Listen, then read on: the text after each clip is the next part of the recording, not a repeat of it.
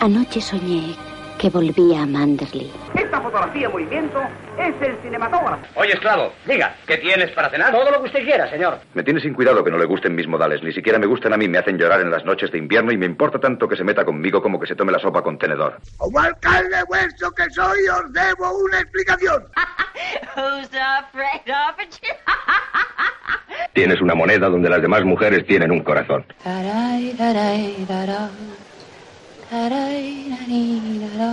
Fernando Galindo, un admirador, un amigo, un esclavo, un siervo. No diga más y juegue.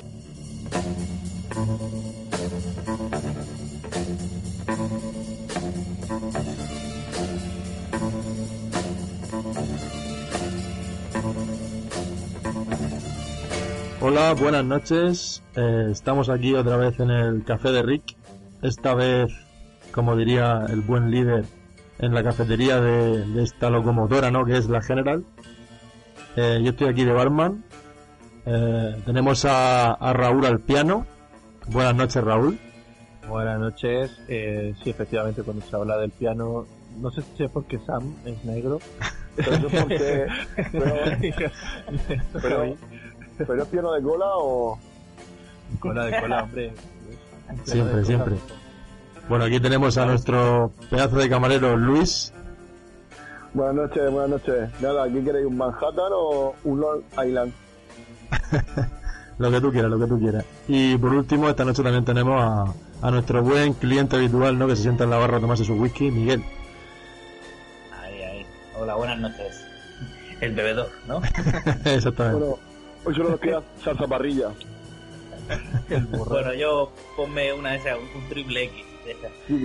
Vale. Bueno, y Luis no está esta noche aquí porque está precisamente como el buen protagonista de la película que vamos a hablar, eh, dirigiendo la locomotora como puede para, para intentar llegar para el próximo programa.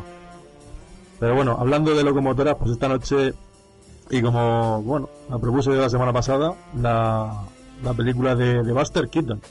Uno de los, digamos, entre comillas, grandes cómicos, bueno, entre comillas no, había muchos, ¿no? De- se le conoce como entre los tres reyes, ¿no? El típico eso de los tres reyes de la comedia muda que eran Chaplin, Harold Lloyd y Buster Keaton, aunque bueno, había más, ¿no? Eh, como Fatty Arbuckle, etcétera. Eh, pero sí, uno de los, de los más grandes y bueno, yo creo que esta es su mejor película. Probablemente Sí. es como la más relevante, ¿no? En- a nivel académico, a nivel de historia de cine y, y a nivel de presupuesto, a lo mejor también. ¿no? Sí, sí, no, es una barbaridad. Luego lo hablaremos, pero ahora como, como buen presentador interino, me acabo de acordar que Miguel tiene que decirnos qué música va, va a traernos hoy. Así que Miguel, adelante. Muy bien, bueno, pues esta noche vamos a escuchar, a, de fondo vamos a escuchar la sinfonía número 94 de Haydn, eh, conocida como Surprise, sorpresa, la sorpresa. Bueno, pues vamos a escuchar, eh, vamos a escuchar a- Pero, pero Kinder Surprise. O sea que no tiene nada que ver con, ni con tren, ni con locomotora, ni con comedia, ni con... Es simplemente sorpresa. O sea, Sorpresa. Surprise, motherfucker. No, es porque, vamos, he elegido Haydn porque, bueno, Haydn, como sabéis, pues eh, es contemporáneo de Mozart, ¿no? Digamos, de los músicos que pertenecen a la época más clásica de la música. Y bueno, es conocido pues como uno de los padres de la sinfonía, ¿no? Y precisamente, pues, mismo que decía Perico, ¿no? Que, que Buster Keaton es uno de los tres reyes, uno de los tres padres, digamos, de la comedia. Eh, pues por eso he elegido a Haydn, ¿no? Porque es el padre, eh, conocido como el padre de la sinfonía, pues, pues está, para esta, para esta película, el Maquinista la General. Dije, producida por Buster Keaton, es el padre de, o uno de los padres de, de, de la comedia. Así que eso, vamos a escuchar la sinfonía número 24 de Haydn, en Sol Mayor.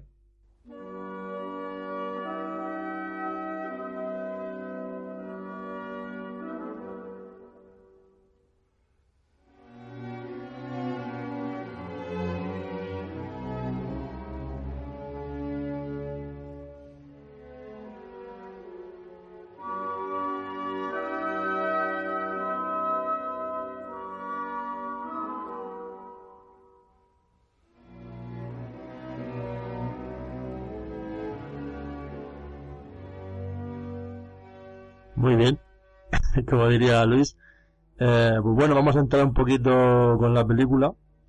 Muy Eh, buena, ¿eh? En Sol Mayor me da tonalidad buena esa. Sí, sí. Ah, sí, sí. Le dice un tío, el sustituto de Sam. Nada, pues si queréis, bueno, la película es bastante famosa, aunque aún así vamos a hacer un pequeño resumencito y ya entramos un poco a, a analizarla bien.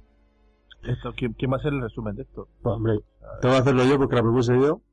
Así Ah, que, claro, o sea, bueno, esto poco a Sí. poco se está convirtiendo en una... en un monólogo. En un monólogo y en un...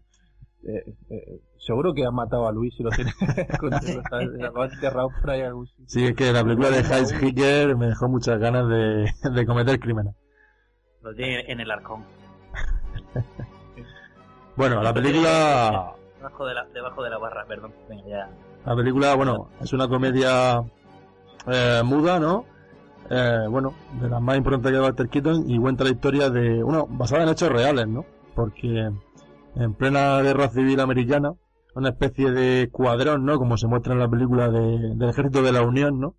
Tiene un plan para robar una de las locomotoras a, digamos, al ejército sureño. Eh, porque claro, en esa época pues el tren sería como el máximo exponente de, de- del transporte de, mercancías y sobre todo de suministro.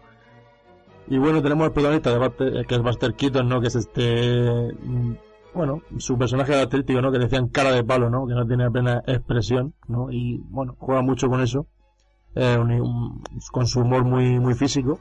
Eh, digamos que está, bueno, está conduciendo su, su locomotora, que es la general, ¿no? Que es uno, que como lo dice en la película, es uno de los amores de su vida, junto a, bueno, a su, digamos, preten- pretendida, ¿no? Que sería la actriz Marion Mack, que, bueno, hace de la hija de, de- del típico hombre de del sur, que, vamos, se tienen que alistar cu- y en- cuando estalla la guerra, eh, ella misma estando en su casa, ¿no? Pues, se van a alistarse su hermano y su padre. Eh, el fundador probablemente de, de, la, de la NRA, ¿no? De la Asociación Nacional del Ritmo. Sí, sí, un poco sí. O, o del Ku Klux Klan, ya si eso, un poco También, también, también.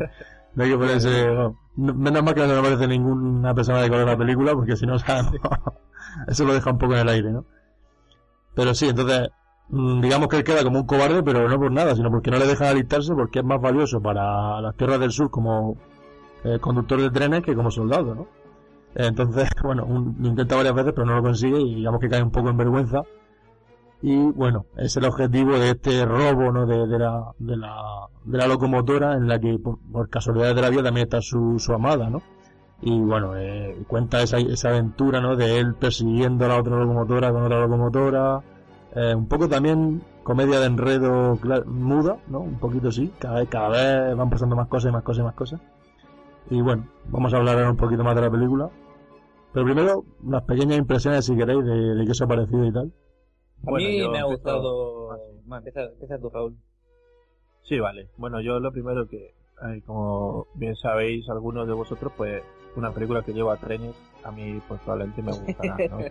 Solo por el hecho de que lleve trenes o carreteras, ¿no? Me gusta, me gusta ese rollo así de... Y aquí es una especie de road movie en tren, que muda, ¿no? Es rarísima. Rail movie, rail y- movie. Sí, sí, un, re- un rail movie slapstick curioso, ¿no? Y sobre todo la puesta en escena de Keaton es que siempre te entretiene, no, no, no baja el ritmo, ¿no? Entonces eso es algo con lo que ya contamos cuando vamos a ver una peli de este hombre.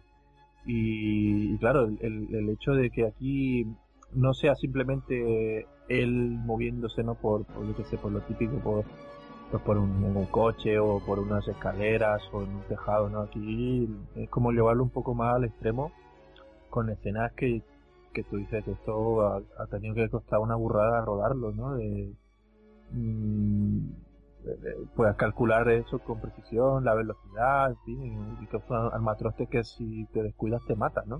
Entonces, todos esos detalles, pues, así de- visto desde un punto de vista de realización, eh, está muy bien, ¿no? Ya más allá, yendo un poquito más allá de, pues, de que es una peli que te, que te ríes, tal, y está guay, y que, y que historia al fin. O sea que a mí yo volver a verla, pues me, me ha, me ha hecho, me ha gustado, ¿no? Me ha gustado fijarme también en cosas que otras, siempre te fijas en algo nuevo. Yo creo que esta es una de esas películas que.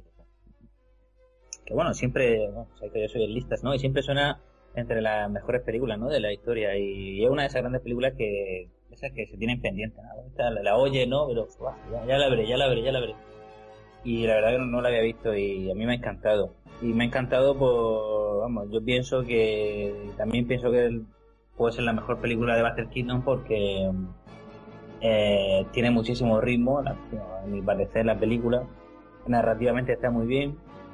Y, y luego es eso, ¿no? Que no se repite ningún gas, aparte del humor y tal.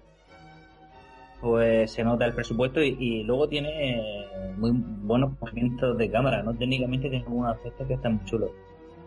Sí, y, lo, y 1926 y los decorados, ¿no? No sé si... O sea, yo por ejemplo, todo esto de... Porque a veces se ve el interior de una casa, de una cabaña, o, incluso esta escena donde se quedan durmiendo ahí en, el, en la intemperie, ¿no? Antes de escapar y todo eso. Eh, hay una calidad en la imagen muy buena, ¿no? Que, o sea, que, que Keaton tiene varias películas en las que la calidad, digamos que es buena, pero pero también es verdad que estamos acostumbrados a ver pues, sus primeros trabajos, o por lo menos a ver esos cortometrajes, ¿no? Antes de, antes de saltar hacia la fama y todo eso, y, digamos que ahí se nota un, como un salto, ¿no? La calidad de la imagen. Aquí se nota que la iluminación y todo eso está más cuidada. Sí.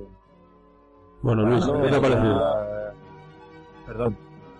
No, no, la película la verdad que es sensacional. Yo sí que la había escuchado muchas veces, como ha dicho antes Mikey, pero no, nunca la había cogido y la verdad que me ha encantado. La película es una maravilla, tiene detalles que son que yo, la veo una película muy moderna, o sea, una película muy moderna que ser del 26, eh, pues lo que tú dices, tiene un ritmo muy rápido que no te permite que te duermas, pasan muchas cosas y está genial. De hecho tiene golpes, golpes de humor brillantes. la verdad que a mí me ha encantado la, la película. Y va a estar Keaton increíble, la verdad. Sí, aparte también tiene esos golpes de humor y gaje que crean... Aquí, bueno, siempre que mencionamos esta palabra eh, cogida con pinzas, ¿no? El, precedente, ¿no? Eh, que, que esta película tiene gags de humor que parece ser que, o bueno, que parece que eran precedentes, ¿no? Porque tiene gags de humor que, yo, que se han repetido a lo largo de la historia del cine, ¿no? Como eh, cuando se queda debajo, escondido debajo de la mesa de, delante de estos generales norteños, ¿no? O tus otros dentro del propio tren o, tren o con el cañón, ¿no? Y es que la verdad, a pesar de todo eso, es verdad que, porque te saca una sonrisa, ¿no? La película es verdad que, claro, ha pasado ya casi 100 años de esta película y el, sentido del humor no es el mismo, eh, no podemos verlo con ojos de ahora, por eso nos cuesta el horror normal, pero es verdad que esta película te saca esa sonrisa, ¿no?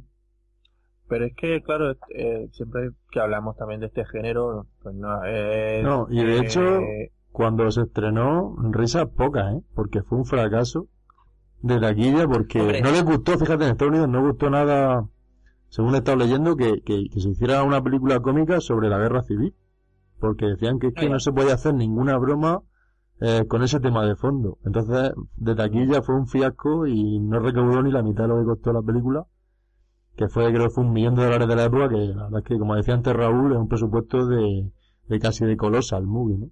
Claro, la película es que, claro, han, pasado eh, por unos 50, 60 años de la, de la guerra, de, guerra civil, ¿no?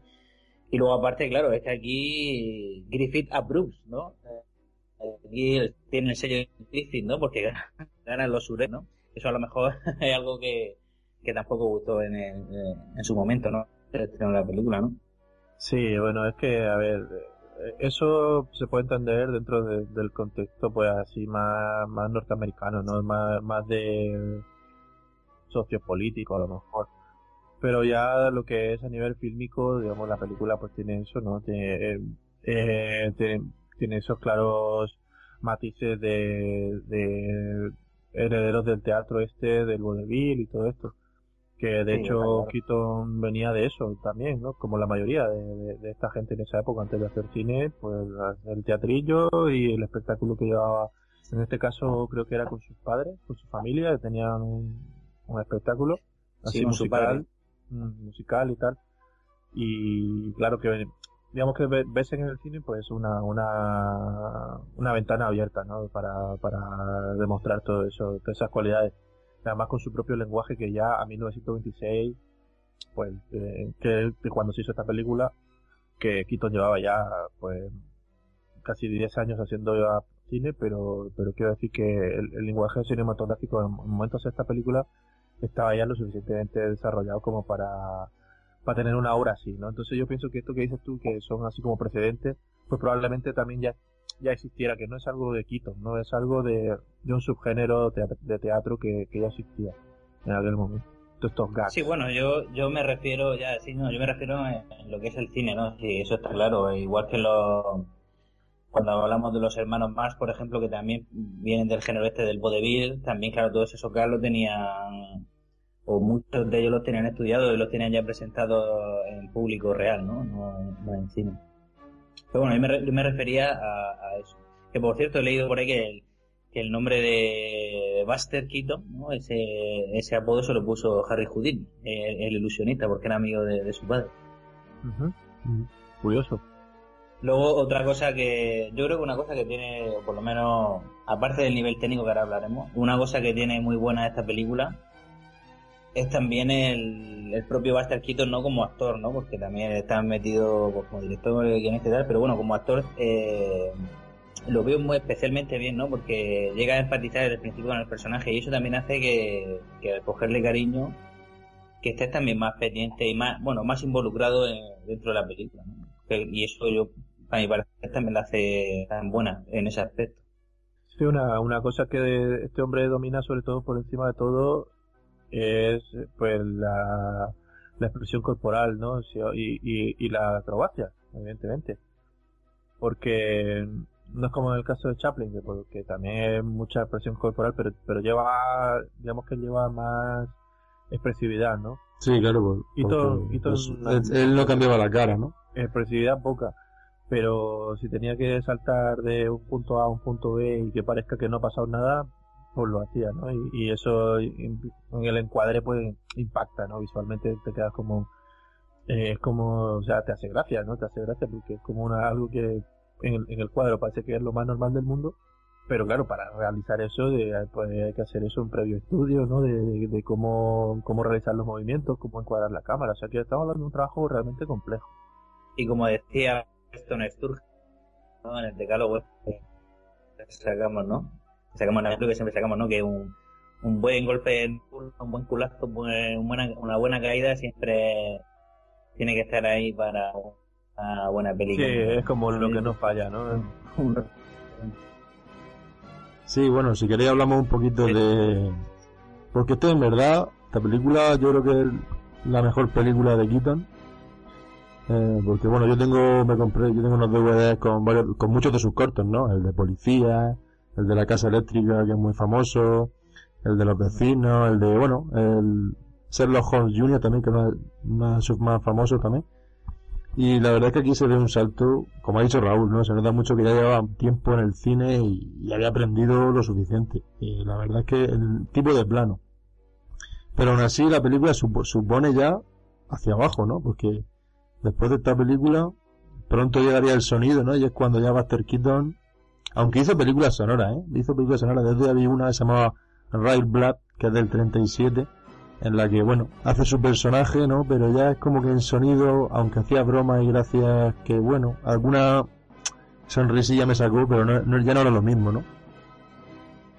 Claro, es que eso, yo como al ser, eh, bueno, por lo menos lo que pienso, como al ser cine mudo, lo que potencia es el aspecto más físico y la, expresividad que precisamente al ver eso lo incrementa mucho más, ¿no? Porque está eh, más teatralizado, ¿no? Por lo que potencia precisamente eso, ¿no? El humor físico. Ya, al llegar el sonido al, cine, por el problema ese, ¿no? Que el, que el físico parece que queda un poco más apartado por, por el sonido. Bueno, tampoco supo, supo adaptarse quizá, porque John Chaplin hizo las películas mudas estando el cine sonoro y, y fueron un éxito, ¿no? Y luego ya pasó al, al, al, al sonoro y, y otro éxito, ¿no? Y más éxito sea, se convirtió, sí que mantuvo el nivel y ya se, terminó convirtiendo, yo creo que en el verdadero eh, rey original de, las comedias clásicas. Sí, lo que pasa es que Chaplin tampoco es, o sea, bueno, es, actor de comedia, ¿no? Pero pasa en sus películas también tiene mucha parte de drama y no sé, a lo mejor eso Vamos, pues, más sensible por Estamos hablando... sí, más, más sensible quizás su cine, ¿no? Estaba hablando de otro, de otro, de otro tipo de, cine, ¿no? O sea, las películas de Chaplin tienen esos elementos de comedia, pero pero tiene un o sea, es que lleva un personaje que, que realmente llega a la gente. Sí, es un perdedor. Y que es atemporal.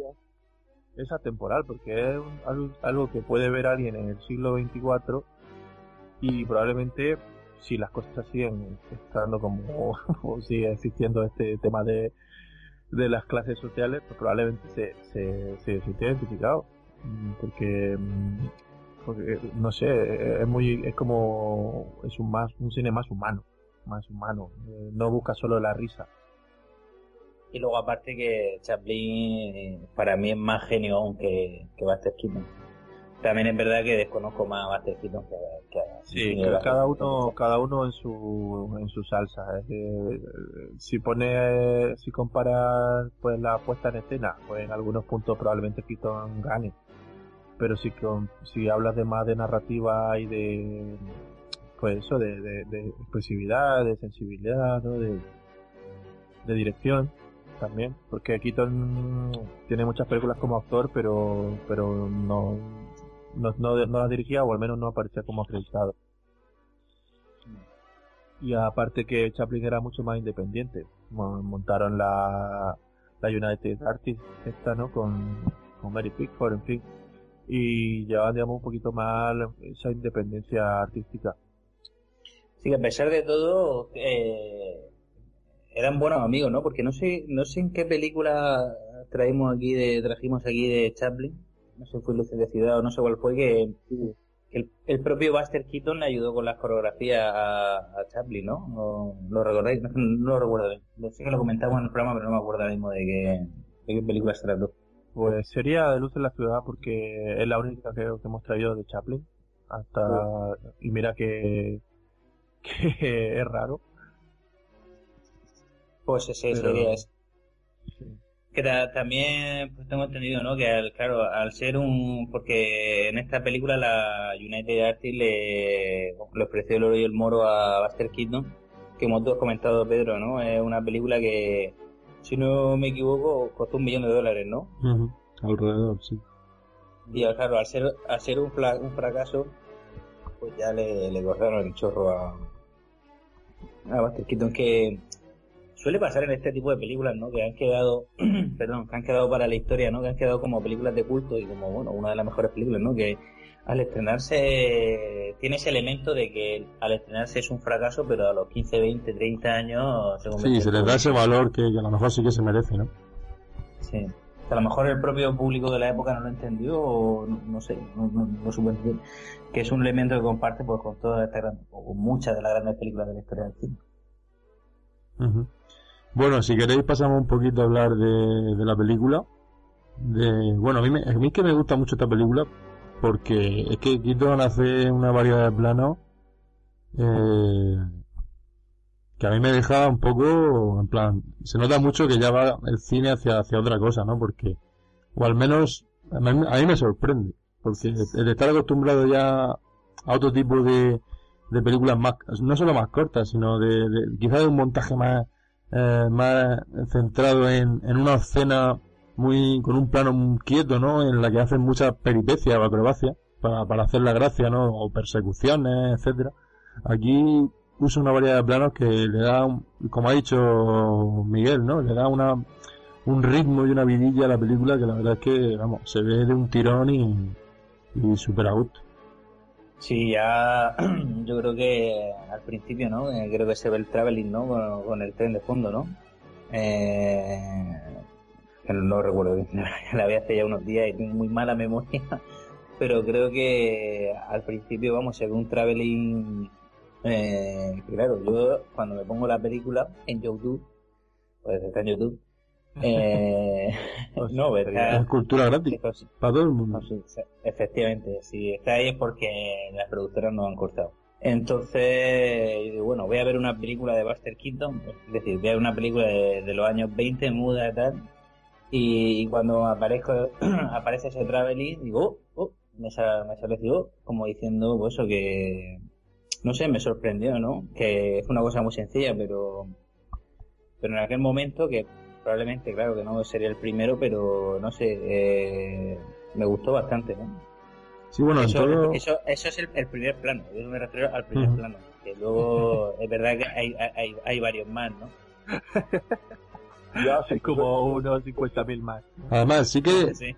Lo, que lo que más me sí, gusta no, pero... es cómo lo mezcla, ¿no? Con ese sí, estilo no, más... Tiene... Sí, sí, continúa. No, no, perdón. que tiene el plano, tiene el plano general ese, otra línea derecha, y luego como que tiene un, un, casi un primer plano del tren lateral también, y también se va moviendo, ¿no? Y, y, y, que es un, y que lo bueno es que es un tren en movimiento, ¿no? Que yo creo que por eso también perdura tanto en el tiempo esta película, ¿no? Que son, es un, un tren real, coño, y que y que bueno a mí me sorprendió, ¿no? Que, que sí, sí, bueno, de hecho este tren creo que quería usar el porque está basado en un hecho real, el, el robo este de, del tren y de hecho fue a, la estación en el Salatusa, no me acuerdo cómo se llama el, no me acuerdo el pueblo, y al principio dijeron que sí, pero bueno, luego otros veteranos de guerra decían que cómo, se, y cómo iban a hacer eso para coger el, tren ese para hacer una película de cómica, de humor, ¿no? Como que de risa, en plan, oye, que este, este, esto es un símbolo americano de, patriotismo. Entonces al final, eh, Keaton lo que hizo fue hacer dos réplicas exactas de la general, de, de, esta locomotora, por ese motivo. Sí, bueno, y menos mal, ¿no? Porque eh, luego si hubiera tirado por el puente, ya se lo, termina, se lo terminan de comer, la verdad. Bueno, también eso, lo ha dicho Luis. Pues en aquella época no se entendía muy bien el objetivo de la película y no le dejaron grabar esas escenas, ¿no? Porque yo creo que serían más escenas de, de recurso, ¿no? Para ver el tren en, en todo su esplendor y, y, y, lo demás sí que hubiera usado a lo mejor esa réplica para cualquier cosa. Pero bueno, no, tampoco, tampoco le pierde mucho la película, la verdad, ¿eh? Que no tenga ese tren. Pero sí que es una anécdota curiosa, que le dijeran que no, ¿no? Y con todo ese dinero, porque que anda que no tenía presupuesto para, para haberle pagado al museo ese de, creo que era Charatuga o Saratusa, como decía Luis, eh, de esa ciudad. Ya, pero es que es comprensible. Tú, sí, sí, también, es un objeto histórico. Historia, pues... Una pieza de historia y, y por mucho que la pagues, a lo que te digo, es, que, es como si dices, vamos a hacer una explosión en la catedral de Murcia. Digo, um, pues construyete, construyete una de, de cartón, porque no, no lo vas no, a no, era, no era para eso seguro, pero vamos. pues bueno, y, y si fue le dijo, voy a tirarlo por un puente. A lo mejor tú, pues, y dijeron los veteranos, no, no, eso no. Entonces con, pues, con razón. Pero sí, por ejemplo, a mí es que lo que estaba comentando antes es que me gusta mucho porque sí que mantiene muchos gags, ¿no? Que son de, de cámara fija o, o por ejemplo, eh, a mí me, el, el, de los chicos, por ejemplo, que nada más para el tren, ¿no? Se ponen a darle la mano, ¿no? Y empiezan a copiar todos sus movimientos. Y en el que ahí no es plano fijo, pero sí que es un gag largo, ¿no? De, de los chavales haciendo exactamente lo mismo que hace Buster Keaton. Entonces van a la casa de la amada, se quitan el sombrero de entrar, se sientan en el sofá con ellos y él hace como que se va para que se vayan los chavales y cierra la puerta, ¿no? Entonces, mezcla muy bien ese tipo de... Luego, en la conversación con ella, pues sí que cambia dos, tres, cuatro, cuatro cinco veces de plano. Entonces le da ese ritmo, pero mantiene luego planos más largos para hacer las la gracias, ¿no? Las típicas gags, ¿no? Que, que caracterizan eh, ese, ese estilo de cine. Y yo creo que, vamos, eh, luego la persecución con las dos locomotoras es brutal. La, la, la variedad de planos que usa y cómo mantiene ese ritmo y la tensión de, del humor también, ¿no? Porque que, eh, por ejemplo, lo que decía Miguel del cañón, es que la parte del cañón yo creo que es mi preferida de la película, porque es que se pone a echarle, por ejemplo, eh, primero empieza a echarle pólvora, ¿no? Y va echando puñaditos con la mano. A... y de hecho se echa el segundo puñal diciendo, no, esto es mucho, y, y quita un poco. en plan de me estoy pasando, y luego le cae la, bo la bomba en su propia cabina de la locomotora, la tira afuera, ¿no? Y luego se pone a echar más pólvora y está agachado y de repente explota a lo lejos, ¿no?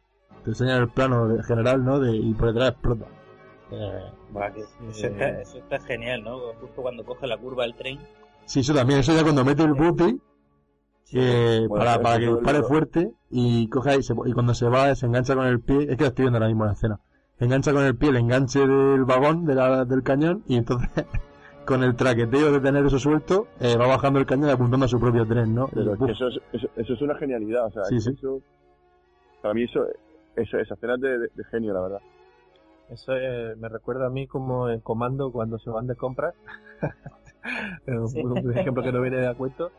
Y, y se lleva el bazooka ese eh, y disparan al revés, ¿no? La negra esta que es la compañera de- de- de- del, del chuache que dispara por accidente la pues eso, el, el, el cañón ese de bazooka y dispara por la parte de atrás ¿no? entonces que, me- el plano ese me recordó cuando cuando cuando lo he visto o sea, esto es como un comando Sí.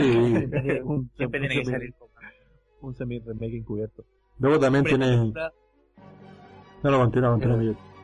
No, yo, eh, eh, a mí me encanta eh, lo que has comentado tú de los chicos, cuando salen los chicos, porque es verdad que esta película es una, una oda a- al tren, ¿no? A la locomotora, ¿no? Que es como te he dicho al principio del programa, que, mm, claro, era el medio, el medio de transporte, ¿no? En mayúsculas, de personas, de suministros, ¿no? Y era ese caballo de hierro que cabalgaba por todo Estados Unidos, ¿no? Y, Y es por todo el verdad, mundo. y por, y por todo el mundo, y por todo el mundo. Y, y, oye, eso lo refleja muy bien en, en, el, en el plano ese, ¿no? Esos dos planos con los chicos. O sea, a mí me gustó mucho, ¿no? Que, que dije, coño, es, es que es el maquinista de, de, de- de la locomotora, ¿no? Eh, eh, Sí, ese- casi un ídolo, ¿no? el Claro, es el local pequeño, claro, el pequeño superhéroe, el pequeño héroe que lleva este, este gran intento del ser humano, ¿no? Bueno, también te lo deja Sí. claro al momento de alistarse, ¿no? Cuando lo, mm, prefieren tener un conductor de locomotora que, que un soldado, Sí. ¿no?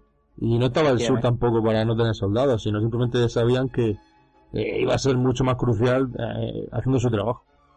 Efectivamente, y, sí. y- y tenemos y tenemos ese pequeño giro que no que él, que él lo ve casi como una ofensa, ¿no? Cuando es algo más grandioso el, el que él pueda dirigir ese tren, pero él se lo toma como una pequeña ofensa por, por su físico, ¿no? Sí, pero que luego se compara con otro, ¿no? Y es una Sí, que está muy chula. Se compara con otro y dice, no, no, pues yo soy igual que este. Y luego con otro chico, con otro como él. A mí una, una cosa que me hace mucha gracia de todo esto es eh, pues la reacción del, del padre, ¿no? El padre de la novia cuando se entera, ¿no? De que han atacado el fuerte, no sé qué, y, y, y lo dice así como con la guerra ya está aquí, por fin. Sí. Yo la estaba esperando con ansia. Sí, sí. Eso me hace mucha gracia.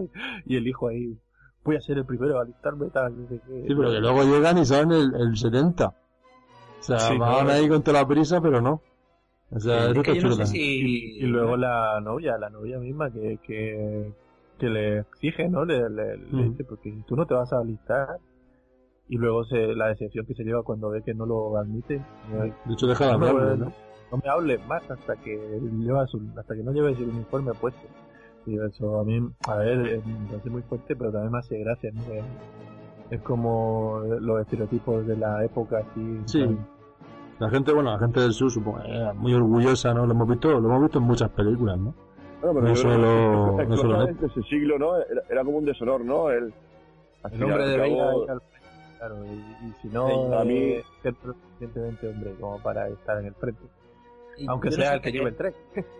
Yo no sé hasta qué punto esto puede ser crítica social, ¿no? O, no sé cómo lo veis vosotros, ¿no? Eh, el tema de eso, como lo que coment- esa es la guerra, ¿no? Como has dicho tú, Raúl, prácticamente es la guerra y, van todos, pero, pero bueno, se forma ahí una escuela para alistarse, ¿no? Como que la única mentalidad es eso, es la Sí. es, pues, hay, que, hay que combatir porque sí, es casi sin saber el motivo, ¿no? Yo creo que puede haber Sí, un poco de, de esa crítica. la Segunda Guerra Mundial y no pasaba nada también, ¿eh? O sea que... No, y, y en la... Ya, Pero vamos, no- básicamente yo creo que, que los personajes sean así, eh, por ejemplo, tan rápido de vamos a alistarnos. eh, Yo creo que es para darle velocidad a la película también. Porque Bueno, claro, que puede ser. se quiere que enseguida se vaya la acción de la locomotora, ¿no? Que digamos que es el mejunje de, de la película, lo que lo, lo que lo mezcla todo bien y es como un pequeño contexto Sí, que te ponen al principio pero y ya bueno, está. Pero me refiero a eso, que a lo mejor la Primera Guerra Mundial o la Segunda Guerra Mundial a ti te llamaban a filas, ¿no? Y era casi como una obligación, ¿no? Ujú. si eres un chico sano, en una edad normal, media de una persona adulta, podías combatir y tenías que ir a combatir. Aquí es como que es un deshonor que, que no te alistes.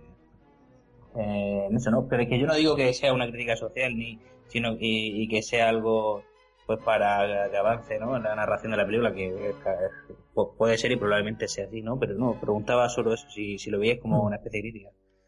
Pero que efectivamente puede ser pues algo, algo prácticamente para la narración, ¿no? En favor de la narración de la película. Sí, para, para nuestros ojos ya del siglo XXI probablemente pues podamos notar esa lectura, pero yo creo que en ese momento no era, yo creo que no era la intención. Eh, yo creo que en ese momento la película era, es lo como dice Perico, en función narrativa para que avance el guion y, y venga pues estos a la guerra. Y bueno, una cosa que me hace mucha gracia también, una escena que se queda así como un poco eh, secundaria, pero que a mí me hace mucha gracia, es eh, cuando la novia le dice eso, ¿no? De que, que se decepciona y que por qué no va al frente. Vemos a Keaton que se queda así como desolado, sentado en el, en, en el tren, ¿no? En Ah, sí. de los derechos, y el tren empieza a moverse y entonces él va sentado ahí y parece que no, brutal.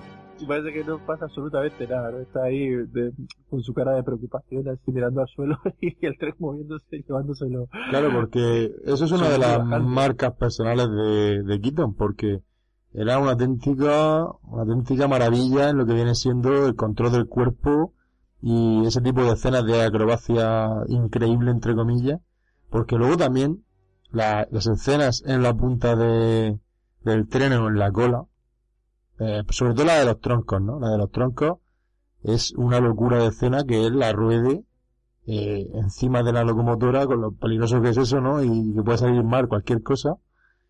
Eh, Y la verdad es que, bueno, eso, cuando primero, la- primero es la de que va encima de la locomotora y hay un tren, un tronco en medio y como que no puede sacarlo y tal, que bueno, eso estaría un poco más preparado para que pudiera sacarlo bien fácil, digamos, ¿no? Y subirse a la locomotora, pero aún así podía salir algo mal y, y pisarle o hacerle algún tipo de lesión o, o algo peor. Y luego el siguiente que es ya la repanocha, que es cuando el- con un tronco quita tu tronco, ¿no? Yo no sé las veces que tuvieron que, que rodar eso, pero Es que eso es sober- eso es otra genialidad, lo que he dicho. Este, este, este, este Keaton era, pues, lo que te digo, un especialista. Hoy en día sería un especialista de cine. Porque ese tío, la verdad que se mueve, lo hace todo fácil, lo que tú comentabas antes, cuando está, está montado ahí eh, en, en el eje, ¿no? En, en el eje de, de- de la rueda, y, y ves como que el tío pues, está tranquilo, sentado ahí, y digo, macho, pues es que esto se le engancha lo que sea, un, un- un hilo de lo que sea, y a tomar por culo. ¿No? Y, y el, y el tío pues lo hace con esa nat- naturalidad que yo creo que ahora una, un actor de ahora sería incapaz que hiciese algo así, verdad. Eh, al fin y al cabo eso es lo que la definición de genio, ¿no? Que es una persona que haga fácil lo difícil, ¿no? Que parezca fácil lo difícil, ¿no? Y en este caso, como tú dices, pues, este tío era, era un genio, ¿no? Físicamente era a ver, era un genio. Un acróbata, ¿no? Yo, yo diría que, eso, que tío pues parece más bien un, como de circo, ¿no? Que parece que ha estado no sé bien en el circo, ¿no? Y que de pronto se ha reconvertido a, a actor, pero porque el tío es, eh, el tío lo hace como, vamos, no sé. Que Sí, sí, no, eh, eh, eh, yo, yo lo veo así, ¿no? Viendo así vídeos de otras pelis suyas, ¿no? De, de- el joven Sherlock Holmes, este, no sé, las que has mencionado tú, Pedro, así vídeos. Eh, me he visto así algunos, algunos cortitos y el tío era un auténtico circense, ¿no? Era, pero que, que, se jugaba la vida ahí en el, Sí, en sí. el rodaje. era una de sus marcas personales, ¿no? Eso, el riesgo que tomaba en las, en las acciones y le daban ese toque de espectacularidad, ¿no? Yo, porque yo es que la escena, por ejemplo, de, que hemos dicho y dicho de los troncos, es que da igual las veces que la vea que digo, madre mía, es que hay que estar loco para, para rodar eso así, ¿no? Pero bueno, eh, aún más- algún truco de seguridad tendrían, ¿no? Me imagino, pero aún así, también me creo que lo hiciera a pelo, ¿sabes? En plan, me lo creo. Yo creo que también, yo creo que, yo, yo creo que es el, el Jackie Chan de- del humor, ¿no? Que, Sí, sí, pues Jackie Chan es súper fan de, de Buster Keaton, lo ha dicho muchas veces. es uno de sus actores favoritos, normal, No me extraña, ¿eh? No me extraña, no me extraña. Pero bueno, Qué está el famoso, está el famoso plano ese, que no sé de qué película es o de qué corto es, que se le cae la casa encima, Ah, sí. ¿no? La fachada, Ah, de, la, la fachada de la casa y, y- y él solo se queda eh, por el agujero de la ventana, ¿no? Se cuela. Sí, sí, sí, eso era, Eso- eso, eso es un riesgo mortal. O sea, de, Sí, eso, sí. o sea, eso sale mal o se cae algo y el tío no, no lo cuenta. Sí, sí, o no cae como, no cae como debe, se gira por el aire o lo que sea y adiós. Eh, la verdad es que sí. Y bueno, y, eh, vamos a seguir seguir hablando un poquito de la película. eh, ¿qué os parece? Porque me, me hace mucha gracia cuando he dicho antes que me recuerda un poco a, a lo que luego sería la Screwball, ¿no? Eh, más de los años 30, 40. Es por eso, porque en las dos persecuciones, porque es verdad que hay en dos partes diferentes, ¿no? Pero en las dos persecuciones se repiten varias cosas, ¿no? Eh, por, por un lado, primero por los que roban la locomotora de Buster Keaton, que le tiran cosas en medio. Eh, rompen lo de las líneas para que no eh, funcione el Telégrafo. el telégrafo. Eh, pues lo va haciendo exactamente igual. Luego incluso con, con el agua, ¿no? Que tiene que echarle a la locomotora para, para el vapor. les Sí, pasa lo mismo, les pillan lo otro mientras está echando agua y hay un- una serie de gags cómicos, ¿no? Que, que, que lleva de esa manera. Y la verdad es que eso, eso sí que me parece un poco también una, una, una genialidad, ¿no? En el sentido de, de tratar el humor no solo con los gags, sino también intentar de eh, enlazarlos todos, ¿no? Y, y que tenga un sentido en, en su amplitud. Y a lo mejor en, en otro, en otro de sus cortos más antiguos eso, eso faltaba un poquito. Aquí se cierra el círculo. Yo entiendo que Edu dice que al final, donde dan las tomas, ¿no? Y como que todo, pues, eh, al final se vuelve contra ellos, ¿no? Todo lo que han intentado hacerle a él, al final, es, digamos, se lo devuelve, aunque sea sin querer, se lo- devuelve a ellos. Sí, además eh, me gusta mucho también, por ejemplo, porque hay un momento cuando estaba ya, están ya persiguiéndole a él y a, y a- y a su, su chica, eh, que él, bueno, cuando la echa, me encanta cuando la echa al tren, porque la, digamos que vaciona un saco de zapatos y la mete a ella para poder cargarla como si fuera suministro. Y empiezan a tirarle todos los demás barriles, cajas encima. Ese barrio está muy bien. Y luego se pone a buscarla y la pisa tres o cuatro veces por en medio. Pero luego ella se va con él a la cabina, ¿no? Y entonces me hace muchas veces que le empieza a decir, echa, echa madera, ¿no? Eh, y empieza a ayudarle a echar madera a la locomotora. Pero hay un momento en el que para y se pone a barrer, por ejemplo. se pone a barrer la, la cabina o a, ordenar algunas cosillas que hay por allí. Eh, la verdad es que tiene cositas bastante, bastante, eh, que son un poco in- intrascendentes en la historia, ¿no? Pero que le dan un toque ahí a, eh, le están persiguiendo a, a 100 metros los otros, ¿no? Y se pone mientras pa- a barrer o algo así, ¿no? Sí, A mí, me, a mí me gusta mucho lo que ocurre un poco antes, ¿no? Cuando rescata, porque eso después de la que rescata a la chica, ¿no? Sí, sí. Eh, Sí.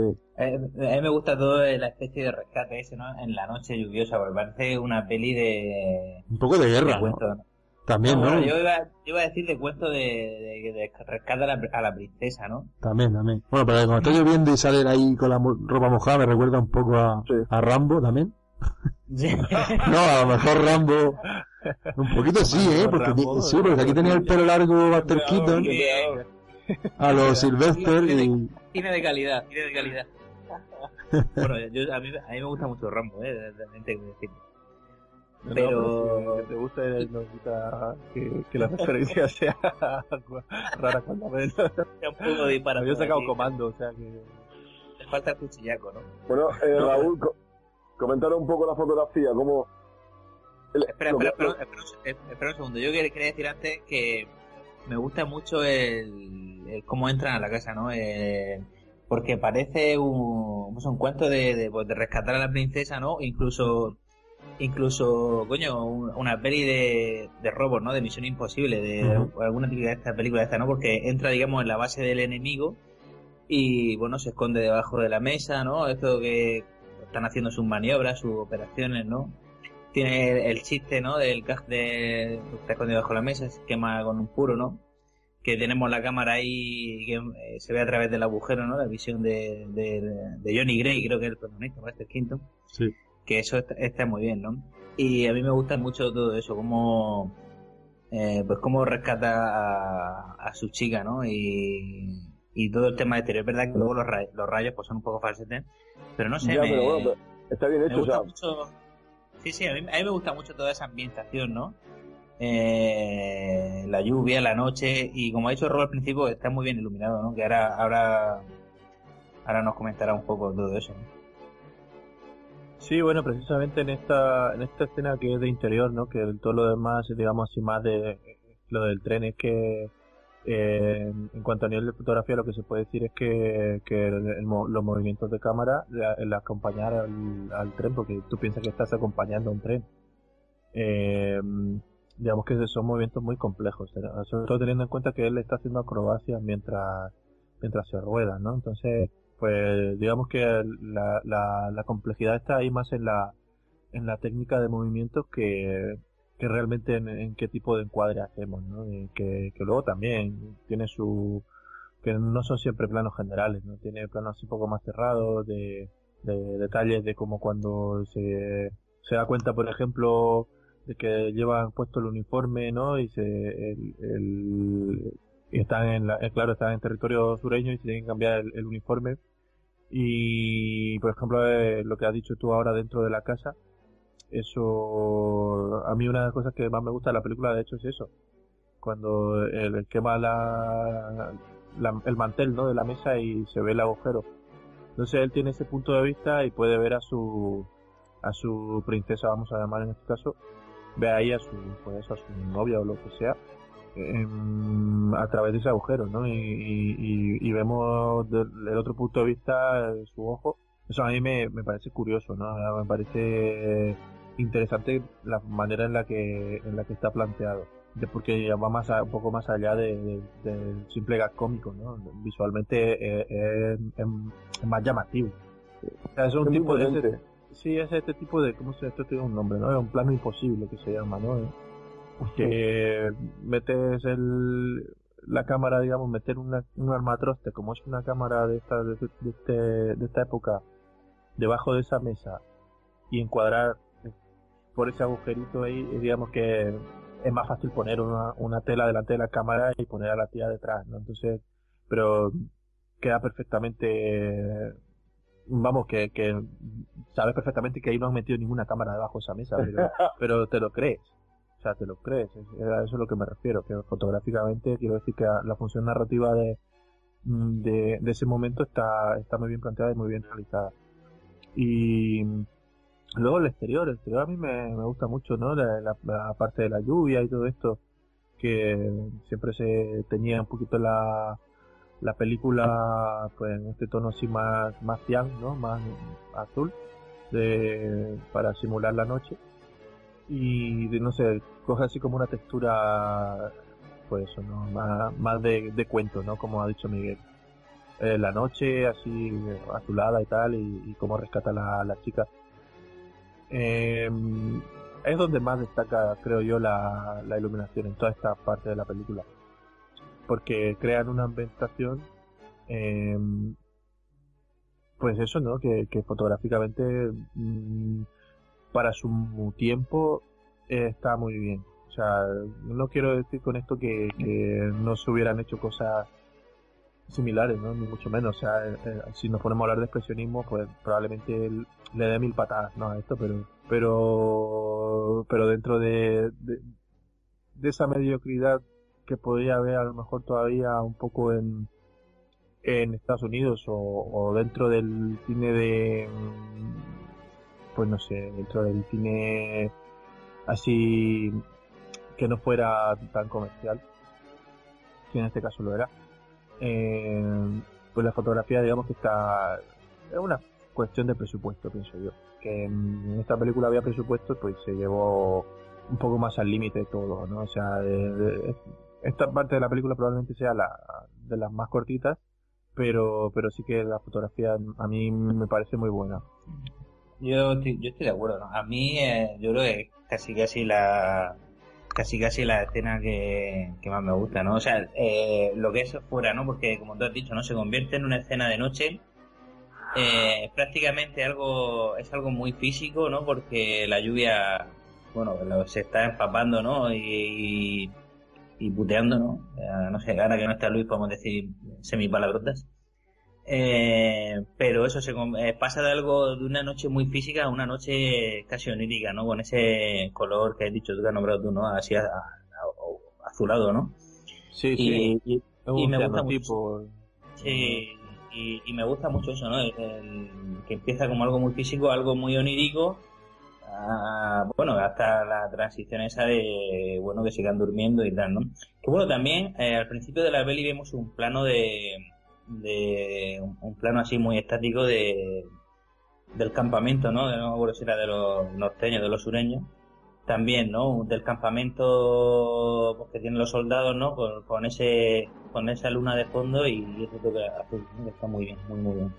Sí, esta, esta parte antes de, bueno, durante la lluvia y antes, justo antes de que amanezca, pues si tenemos que volver a, sacar así como referente, eh, esto me recuerda mucho a mí a, pues volvemos siempre a películas, pero es que esta es anterior, ¿no? Esta es de un año anterior, pero eh, me recuerda un poquito a, a Amanecer de, de 1917. Y luego al, esta que trajimos mm, ¿cómo se llama esta? La de, eh, sucedió una noche, que también hay una escena así similar, la pareja, ¿no? Que está así como como que se quedan así en, durmiendo en ese en el campo en ese claro no del bosque así que hay así como un lago y tal no sé me recuerda mucho ese, el, encuadre y la situación ¿no? así con la naturaleza sí, y tal. sí es verdad que sí es verdad que lo tiene ¿no? esa pareja ahí en el en el campo es verdad es verdad sí esa parte de la película es la más interesante técnicamente creo yo pero luego también no sé qué decirte yo, ¿eh? O sea, yo, eh, eh, eh, en cuanto a... Porque... Bueno, me refiero... Bueno, es verdad que, bueno, yo me quedo obviamente con, con la técnica que hay en, en cómo se ruedan las persecuciones del tren, ¿no? Pero lo veo más limitado a la hora de, de poder hacer algo diferente, ¿no?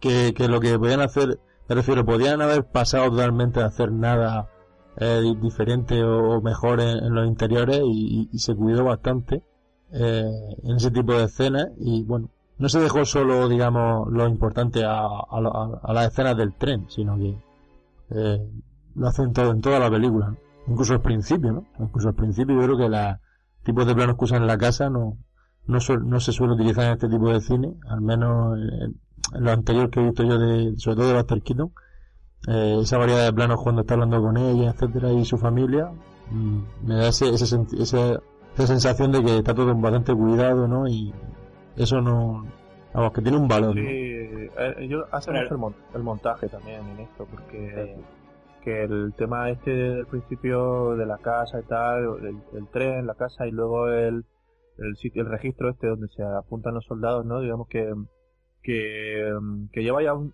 un ritmo ya más, eh, pues eso, más evolucionado, ¿no? No es el, no es el primer cine este que conocimos, no es eh, que muchas veces hay personas que les tira mucho para atrás ver una película en blanco y negro y muda porque piensan que, que van a ver a los a los Lumière, ¿no? Que, van a ver algo así que no tiene mucho sentido. Y claro, esto en 20 años se evoluciona de una manera bestial y aquí ya estaba en plena forma. No, y, y en 10 años, y en 10 años, ¿no? Porque eh, los mismos planos que comentabas tú de la casa, ¿no? De bueno, de la casa por fuera y por dentro que utiliza Griffith. Eh, Lo siento, Griffith, es que soy no, no, puedo contigo. los mismos planos que utiliza Griffith de años antes, ¿no? Eh, en, la, el nacimiento de una nación, que son muy parecidos a esto, ¿no? Las típicas casas estas coloniales y tal, por fuera y por dentro. Pero claro, aquí eh, ya no es que se, se estire el plano, sino hacer un, un plano fijo eh, es mucho menos, la película es mucho menos viva que esta, ¿no? Por la variedad de planos que tiene dentro. Ya, Miguel, pero es que estaba hablando de, de un tipo que hizo una película que nadie, que nadie se le había ocurrido hasta ese momento hacer, ¿no? Entonces, no, eh, es normal, que, o sea, eso es como, pues la primera vez que, yo que sé, que alguien saca un ordenador, pues bueno, mira, años después tienes iPhones, o sea, que eso es normal, evoluciona, evoluciona, es como un tipo de tecnología que te das cuenta tú de que no solo es película, ¿no? Así que, que, que, se, que mm, física, ¿no? Sino que con eso puedes cambiar el orden, eh, alargar los planos, eh, en fin, utiliza todas las técnicas modernas ya de, del cine en, una sola película. ¿no? tenía mucha más, mucha más experiencia. Pero lo que sí que me recuerda a, a, la película de Griffith es los planos del ejército, ¿no? Hombre, claro. No, no solo, bueno, la batalla final es espectacular, hay que decirlo. Pero también, por ejemplo, cuando él va en el tren persiguiéndolos, que ve primero, se ve al ejército sureño huir y luego a los otros, eh, como pasar, eh, súper mm, chulo, en plan a los del norte andando, también desfilando. Eso también eh, se nota el presupuesto de la película, ¿eh? la cantidad de extras que salen en, en esas escenas. La verdad es que le dan bastante nivel a, a, a la historia, creo yo, vamos. Es como un, detallito que, que, queda, que queda genial. Yo no sé vosotros, pero a mí esa escena, bueno, Eh, yo aquí he, sacado referencias, pero bueno, por el bagaje que yo llevo, que a mí me gusta, las pelis que a me gustan, ¿no? Y es que no tiene nada que ver, y seguramente no lo hicieron a posta, ¿no? Pero el, ahí a Buster Keaton con los dos chicos en el tren me recordó muchísimo a Regreso, al Futuro 3, y obviamente Robert, Zemeckis no lo tomaría como, como referencia, seguro. Pero la escena esa de batalla en el río, en el puente y en el río, es que me recuerda muchísimo a, que también eh, está ambientada en esa época al bueno, el frío el malo, a la batalla esa que hay en, el río. Y, bueno, es que esa película es una de mis películas favoritas, ¿no? Y la verdad que viéndola digo, esto, esto, es lo que es lo que pasaba casi en el bueno, el malo, y, me encanta, ¿no? Y aparte lo bien rodado que está, ¿no? Digo, todos los extras y, la historia, ¿no? Y, y, todas las estrategias, ¿no? Que involucra ahí de, de vamos a por ello, no, ahora no, ahora sí, eh, el puente se, se cae, vamos por el agua, no sé qué, está todo muy bien. Lo mejor es cuando ese general del norte dice, ese puente aguanta. se ve... ese, parecía de aquí de España. eso aguanta, hombre. Eso aguanta, eso aguanta. No lleva ardiendo ni, ni media hora, eso, eso no se cae sacó el... ¿Cuánto pesa la locomotora? El, el máster de ingeniería de, de trenes en, en, la Universidad Juan Carlos, ¿no? La, con, la, con la Cifuentes. ya ve, ya ve. Es que, es, que, es que suena eso. Tú dale, tú dale, eso, eso, dale. eso Madre mía. Perdona Luis, sí que iba a ser. No, que digo que había hablado de, de Juan Carlos primero y creo que Luis ha ido a grabarle un vídeo probatorio a la Cifuentes, creo que se, se comentaba con eso de que, Qué malo eres, qué malo eres. Eh, se ve a Luis grabando a la Cifuentes en una clase, ¿no? Está ahí, con cuatro compañeros pagados. CGI, no sé qué historia con pantalla verde. Madre mía. Esto está degenerando, ¿eh? Volvamos, volvamos a la película. La habitación 237 de la Cifuentes. Escucha, si estuviera Luis aquí, eh, esto, no, esto no podría pasar. Déjanos disfrutar un poquito. Venga, vale, porque, porque me gustan los chistes. Está haciendo lo que supuestamente hizo Kubrick, ¿no? En la habitación 237, ¿no? Por eso lo está haciendo Luis ahí en la, en la universidad. Ay, bueno, de aquí, de, aquí, de aquí, saludamos a nuestro jefe. un cordial saludo, Luis. Eh, vuelve de aquí a un mes. Eh, si queréis, como llegamos ya, pasamos casi, llegamos casi a la hora de, de, programa. Eh, si queréis comentamos, bueno, empezáis a comentar vosotros vuestras partes favoritas de, de, la película. Y yo me reservo el final, obviamente, como, como si fuera Luis y como que la propuse yo. Bueno, aquí antes de, antes de, empezar la escena bueno, hay que decir que la historia acaba bien, ¿no? Que no es, a diferencia de lo que puede ser, por ejemplo, Chaplin, ¿no? Como estábamos antes, que es algo más tragicómico, ¿no? y que es un perdedor, ¿no? Aquí, aquí acaba bien, ¿no? Acaba, acaba con el, con el, con el gas este de, porque claro, el chico eh, acaba con el uniforme, ¿no? Porque se disfraza de, o lo, se lo encuentra en la locomotora, el el, ese, ¿no? El, el uniforme y viene su suegro, creo que es su suegro, o no sé si su suegro o el capo, uno de los generales, ¿no? Y dice, quítate ese uniforme, ¿no? Como diciendo, estás de No, es después de la batalla, porque él avisa al general del, sur de, que vienen los del norte, ¿no? Y después de la, de la batalla, mm, cuando se supone que va a darle alguna recompensa, le pregunta, ¿este es su uniforme? Y dice, no. Entonces le dice eso de, quíteselo ahora mismo, ¿no? Y pasa todo lo de... Bueno, porque encima le trae a, que no lo hemos dicho, ¿no? Que todo, todo el camino de vuelta a la locomotora tiene un tío inconsciente que lo ha dejado cao al principio y luego lo vuelve a dejar cao con otro, con otro palazo y al final lo entrega allí, ¿no? El propio, creo que era así, el propio, digamos, oficial que, que roba el primer tren, ¿no? Lo, lo devuelve a, los del sur y lo entrega. Sí, y luego acaba, acaba con eso, ¿no? Que le regalan ya el uniforme bueno con su espada y todo y, y como que lo vuelven a escribir en la, en la guerra, ahora sí, lo escriben en, eh, lo alistan y, y que dice eso de ocupación, soldado. Eso que, sí, la verdad que, que, es la forma de conseguir a la chica y, lo ha conseguido. Está muy bien esa parte que dices tú de, de, de, que está ahí medio groggy en la, en la locomotora, porque claro, eh, te hace un hit ¿no? O sea, de pronto te corta al plano y, y, y, va para atrás, ¿no? Y ves que está el otro tirando cosas. Y, y, ves que está la chica despreocupadamente ahí la locomotora, pues con, echándole madera, y tú ves como poco a poco se está, está expresando. Y justamente vuelve, cuando miras tú que, que, le va a hacer algo a la chica, aparece y directamente ves como le pega un viaje y le vuelve a sacar otra vez. A mí eso es como muy ¿no? te mantiene, te mantiene en tensión y a mí eso me ha encantado, ¿no? Como, es que es muy moderna, lo, he dicho al principio, esta película para mí es del 26, pero vamos, podría ser del 40 y pico, o sea, es que para mí la veo súper, súper, súper, súper, súper moderna. Sí, vamos, eh, la película, como, como fue un fracaso en su momento, digamos que, según he estado viendo yo, una de las, de las, digamos, de los que rompieron una lanza a su favor en su momento, ¿no? Y ya, se convirtió en, en, una de las grandes películas eh, clásicas, eh, fue Cayer du Cinema, ¿no? Porque, claro, eh, a lo mejor desde una visión que no importa, ¿no? La, la guerra civil americana, no, no importa ningún tipo de sentimiento, cuando tú ves esta película es que no puedes evitar mm, ver todo lo maravilloso que tiene, ¿no?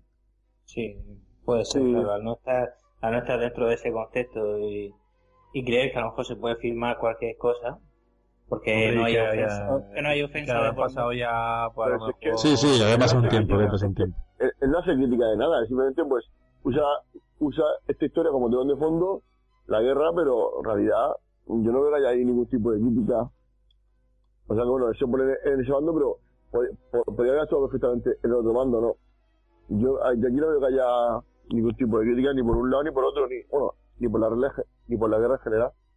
No sé. Ya, pero bueno, pero casi casi es como si se hubiese, si se hubiese hecho en la época de, de Franco, casi casi a finales de la época de Franco una película donde ganan los republicanos, ¿no? Y obviamente eso, por muy buena que sea la película, al final las heridas casi casi están ahí, ¿no?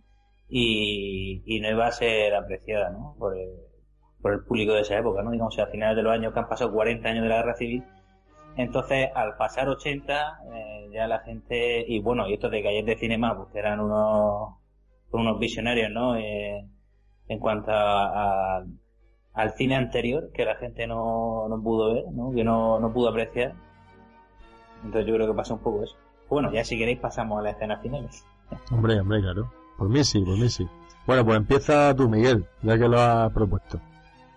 Nada, yo por la que he comentado, ¿no? Eh, a mí me gusta, lo que más me ha gustado es, la verdad es que me quedé sorprendido con los, con los del principio, porque no, no, pensaba que me enfrentaba a otra cosa pero a mí lo que más me ha gustado ha sido el rescate de, la chica, ¿no? No sé por qué, me, ha gustado mucho, eh, eh, ya lo he comentado, ¿no? Como esa lluvia que él la utiliza como un toque de humor, ¿no? Pero, porque es eso, ¿no? Joder, te voy a, a rescatar aquí y justo ahora se pone a llover, ¿no? Pero a mí me ha parecido eso, algo muy, muy físico, ¿no? Porque es eso, el toque de humor y tal. Incluso luego el, el, el gaje este del, eh, que donde eh, del aparato este donde se atrapan el pie, ¿no? Eh, para cazar oso, conejo. El cepo, el cepo. El cepo, el cepo, no me salía.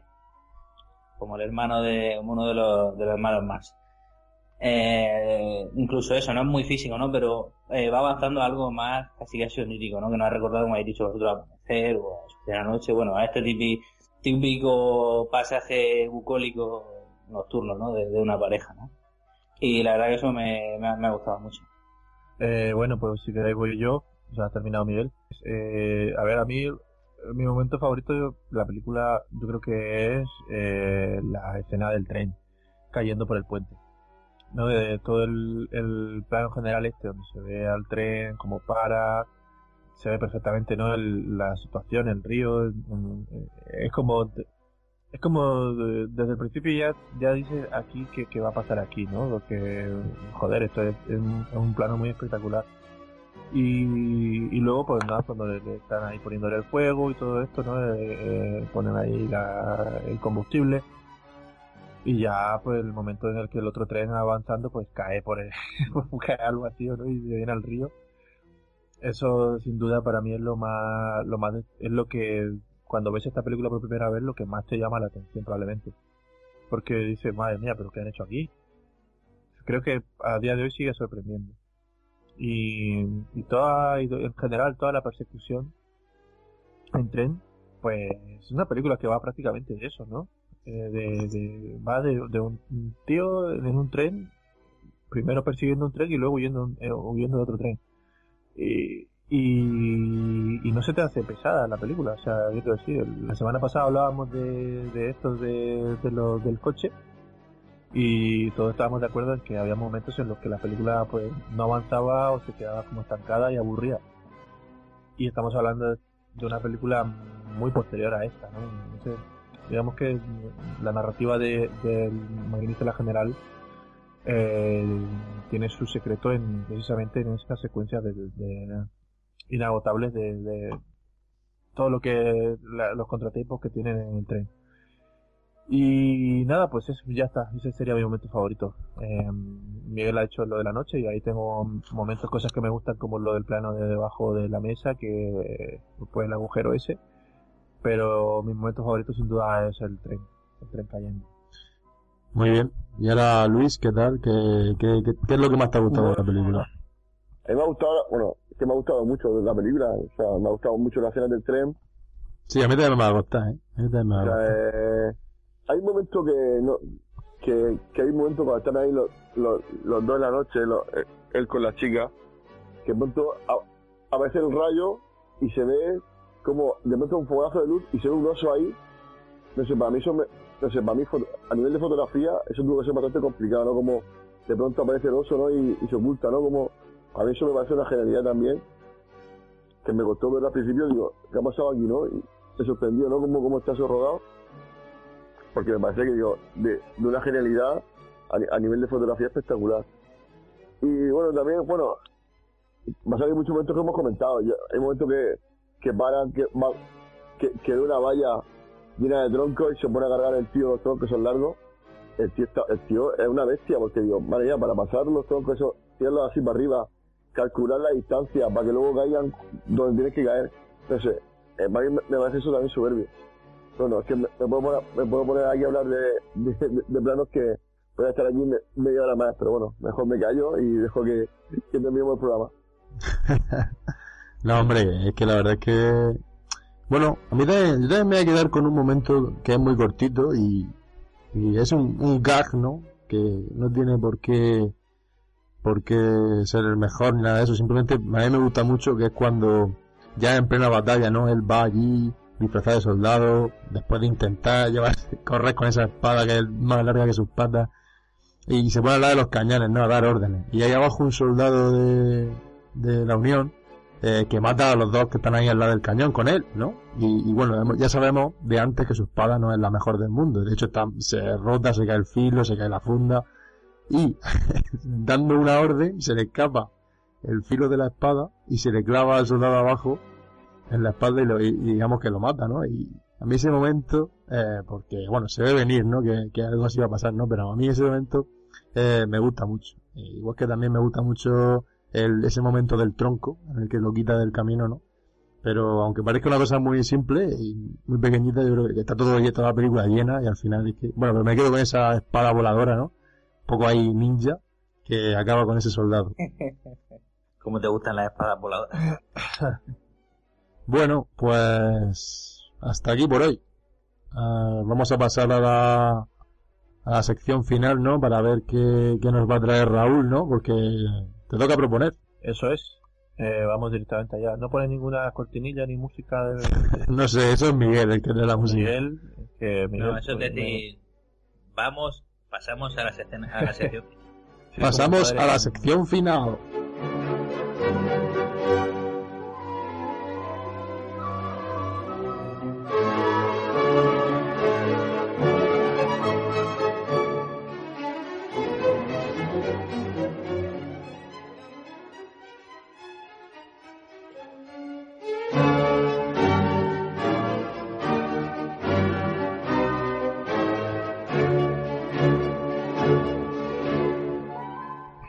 Padre familia, ¿no? de, y ahora las noticias del tiempo, va a llover y y se acaba el tiempo. Bueno, pues vamos allá directamente. Tendremos que inventarnos una sección para que Miguel se invente que bien hila, ¿no? las temáticas a veces. Va, Miguel vale para político, ¿no? No, no, no. Y yo me lo creo a veces lo que dice. O sea, dice eh, que es porque son los tres grandes, ¿no? y yo me lo, doy, yo me lo he eso, lo ha dicho, eso, eso, lo ha dicho Pedro. Entonces yo aprovechando el comentario de Pedro, pues ya... Ah, Es verdad, ya, ya sí, porque tú lo único que has dicho era sorpresa. Ahora es que lo recuerdo. Bueno, Hombre, a mí me gusta, me, me, gusta buscar algún hilo, ¿no? Poner, intentar siempre poner algo en conexión entre la música y, y la peli. Se hace lo que se puede. Vale. Bueno, pues eh, a ver si prepara ya la sección para, para esto. Eh, como de momento no hay sección, eh, vamos directamente allá, las tres propuestas, ¿vale? Voy a empezar a ver, no sé si poner primero la más antigua o, qué coño. Uy, perdón, he dicho un taco. Venga, pues voy a voy lío. A ver, en la 1959, ¿vale? Esta película, pues, haciéndole caso un poco a, a uno de nuestros oyentes que siempre es el mismo, que, que, nos, que nos sugiere, ¿no? Un poco que por Twitter nos, nos sigue y tal y nos comenta. Eh, pues es el género aventura, ¿vale? Que he traído dos películas de aventura y una, pues una tercera película eh, alternativa que ahora comentaré. Eh, la primera, pues eso, de 1959, de aventura, eh, es una, pues una adaptación, mmm, no sé qué más decir. ¿De qué país? Nacionalidad. Ah, sí, es nacionalidad sueca. Eh, de, de sueca, ¿vale? La siguiente película es de 1960, año siguiente, también es eh, también es de género aventura, es también otra adaptación literaria, eh, muy universal. Y nada, esta otra película europea, esta es de Austria. ¿vale? vale. Y la siguiente película es española, es la adaptación eh, la adaptación de una obra de teatro mm, que no es universal, pero que es una historia que, que a mí siempre me, ha gustado, ¿no? me, me, me, parece que, que explora pues eso, ¿no? El, el, un poco la psicología humana desde eso, los instintos más oscuros a veces. Y me parece bastante buena. La obra de teatro yo en su momento la, la leí varias veces porque así cortita y de pequeño me la leía varias veces y, y no sé, pues es un drama así un poco oscuro, ¿no? Pues nada, esta es del 64. Digamos que estamos aquí rozando ya el, el limbo de la del el umbral este que marca el bueno Luis, Luis te, te, te echaría la bronca eh Luis te echaría la bronca. Luis y te aprovecha bandido. En verdad, Luis, que, Luis que trajo los 400 golpes eh, no puede decir nada sobre también, la también. Que, Ahí perdió todo su, todo su poder. esa, esa película la tengo intriga porque ya la han mencionado por lo menos dos, tres dos, veces. Dos veces, dos veces, la he traído dos sí, veces. yo que... Y... Mm, me, yo voto por esa. Yo me apetece español, ¿eh? A mí que me apetece algo así español. Venga. Sí, Aunque lo otro también es venirse a Europa. Es que, uff. Pues me voy a quedar con la sueca. Del 59. Yo voto por, la, yo voto la, por la española porque, no sé, me interesa saber qué, qué, propone, qué nos propone Raúl española, sueca, la tercera opción era austriaca. La, os recuerdo a ver, un poquito así para que lo, para que lo tengáis eh, así reciente. En 59, Aventura, Suecia. 60, Austria, Aventura. Estas dos primeras son eh, adaptaciones literarias. Eh, como las dos son muy, muy universales. Y la tercera, pues es una obra así mm, más pequeñita, pero no por ello menos interesante, la española del 64. Yo voto española. ¿Y Luis? Que tengo curiosidad. Bueno, yo voto por la, por la sueca, que si no, el salto va a ser muy grande, del 26 al 64 son muchos años. Vamos poco a poco. Vale. Pues eso, eso, es lo que mola. Aparte, vale, pues yo voto a sueca también, así que sueca. Sí, sí, está decidido ya. Me gusta que, me gusta quedar con los oyentes y ganármelo y si tienen aventura, aventuras tendrán. Vale, pues vamos... No conmigo, quiero decir, pues al final aventuras, no... vamos, vamos, vamos, os voy a desvelar el, el secreto. Esta es una película que probablemente habréis, habréis visto. Es El viaje al centro de la Tierra. La pues, adaptación de, de la novela de Julio Verne, uh -huh. la película del 59. Hay varias adaptaciones de esta peli, o sea, de esta obra pero esta es una que yo recuerdo también haber visto en mi infancia varias veces y, y, y una cosa con la que siempre me quedé de esta película era eh, cómo me impactaba mucho la fotografía precisamente. O sea, eh, el Technicolor que se usa, creo que es Technicolor, lo estoy diciendo así un poco desde el desconocimiento, pero la estética que, que como es esa estética, estoy daría casi, casi 100% seguro de que es, es Technicolor. Lo miro ahora en un momentito. ¿Pero es, es sueca, no es estadounidense? Es sueca, sí. Eh, ¿Cómo te quedas, que sí. chaval? Sí, hombre, a mí me pone esto aquí en la, la- en la ficha, me pone eh, Suecia. Pues que a lo mejor tú la estás confundiendo con, con alguna otra porque, como te digo, hay varias adaptaciones de... Pero del, del, del 59 estoy mira- mirando yo una estadounidense. Pues a lo mejor... A ver, yo, yo también me quedo un poco sorprendido ¿eh? cuando, lo, cuando he visto que ponía Suecia. A lo mejor es una... Uh, perdón, sí, per- per- perdón, perdón, perdón, perdón. Perdón, la he liado, pero muchísimo. O sea, he, mirado mal una cosa de, he mirado una, una cosa del, menos mal que Miguel la, ha dicho. Eh, sí, efectivamente, el- la nacionalidad de la, producción es americana. Ahora, eh, yo lo que había visto, o sea, vamos, esto es para matarme, eh, pero para matarme bien, eh, pone claro eh, los idiomas, idiomas de, de distribución.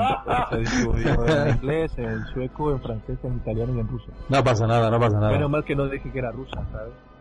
Que si no, pues ya es porque me encuentro. Bueno, aún así, pues, pese al fallo, pues ha ganado esa. Pues yo la he votado porque tenía curiosidad, ¿no? Espérate, que la austriaca, Sí. la austriaca también es americana. Madre mía, lo de Raúl. Vamos, nos vamos a Europa. tal. Nos has hecho ahí un, Nos has engañado. un troleo, pero bien. que me lo que no lo tenía muy preparada esta sesión. Es- ¿Sabes qué pasa? Que yo tenía preparada la sesión, pero con, con otro con otros títulos mucho más alternativos y mucho más modernos. ¿Qué pasa? Que como José Luis Contreras ha hecho esta propuesta por Twitter, yo he pensado, digo, eso es Die- Diego, eh, he dicho Diego Luis, ¿eh? Eh, Diego Luis. Bueno, pues me, me he equivocado. Eh, esta propuesta de, de, de Ya no te aventura- corrijo más, Raúl, perdona, perdona. y se me, y se me ha venido a la, a la cabeza la- estas dos películas que yo recuerdo de, de- de pequeño, porque ya yo os digo, esta película yo llevo como más de 20 años sin verla. No eran las dos, ¿eh? Y, y- mira que, que son años. Pues nada, eh, esta concretamente, la de eh, viaje al, centro de la Tierra, pues era eso, ¿no? Lo que comentaba, el, el, el encuadre este el tipo de, de formato, ¿no? Que es de estos bestiales así de pantalla ancha y, y luego el color. El color es una de las cosas que más destaca, yo creo. No sé, esto es, es otra de estas pe- películas atemporales. Esto lo ve un crío y no y le pasa desapercibido por lo que son los efectos y todo eso. Ujú. Pues Bueno, pues habrá del que leer esa 59, ¿no? Del 59 viaje al centro de la Tierra, americana, americana. Sí, yo ya no sé qué, qué, qué decir después de la, la liada que he metido. O sea, yo no, no sé si decirte sí también. Bueno, podemos decir que se han hecho varias adaptaciones recientemente de, de- de los viajes al centro de la Tierra que, Mira. que yo no les recomendaría a nadie. bueno, a no ser que te guste mucho de rock, Es pero, larga, ¿eh? Es bastante larga. pero vamos. La- No, la hay, otra- hay- hay muchas adaptaciones. También hay una famosilla que salió para la televisión y tal. Claro, es que de la, de Yo- la otra. Hay una en la que sale Brendan Fraser. Mm. O sea, Cine, qué goloso. cine de, cine- cine de calidad. Es verdad, cierto, cierto. Recuerdo yo que salió esa con Brenda Fraser. Y de la otra película que tenía de aventura también hay varias adaptaciones. Y una de ellas también hay una muy reciente, de hecho, y- que sale Jack, eh, Jack Black interpretando. Eh, en fin, que, que esto es las aventuras clásicas estas de del canal universitario de, de mirar de los sábados por la tarde. Es que claro, no es lo mismo la sobremesa de, de, de la 3 que el de la Neox, ¿no? O que de- el del Paramount Channel. Entonces, esta es más del Paramount, esta es típica, o sea, este tipo de película muy de Paramount. Muy bien, pues para la semana Sí, que viene una aventura, ¿no? De viaje al centro de la Tierra. Que la verdad es que, bueno, yo, yo tengo el libro, porque yo tengo, bueno, tengo una colección entera de Julio Verne, me gusta mucho su- sus libros. Y bueno, la verdad es que me apetece, ¿sabes? Me apetece ver esa película. Y más con ese Technicolor que has dicho, que, que yo, yo no la he visto, ¿eh? Esta, esta versión seguro yo que no la, no la he visto. Yo, Yo la novela, la novela me la leí hace, bueno, cuando era pequeño, pero prácticamente, soy sincero, no me acuerdo. Creo que entran por un monte, creo que es de Islandia, y salen por el Etna de Italia. Creo sí, recordar. sí, sí, algo así es. Pero la verdad que no, no, me, acu- no me acuerdo bien. No me acuerdo bien. No, claro, sí, es lo que te he dicho. Yo recuerdo que la, disfruta, la disfrutaba bastante. eh, te- han pasado muchos ¿La años. dirige eh, Henry, Le- Henry Levin, puede ser? Pues te lo digo ahora mismo. A ver dónde, dónde he dejado yo la ficha. Sí, La creo que que sí. te digo yo, a ver si está ahí, vamos a ver otra película. Sí, la que digo yo es que 59 americana, sí es esa, Henry Levin. Eh, protagonistas Jake Manson, Paco, también dirigió todos grandes actores suecos. Arlen Dahl.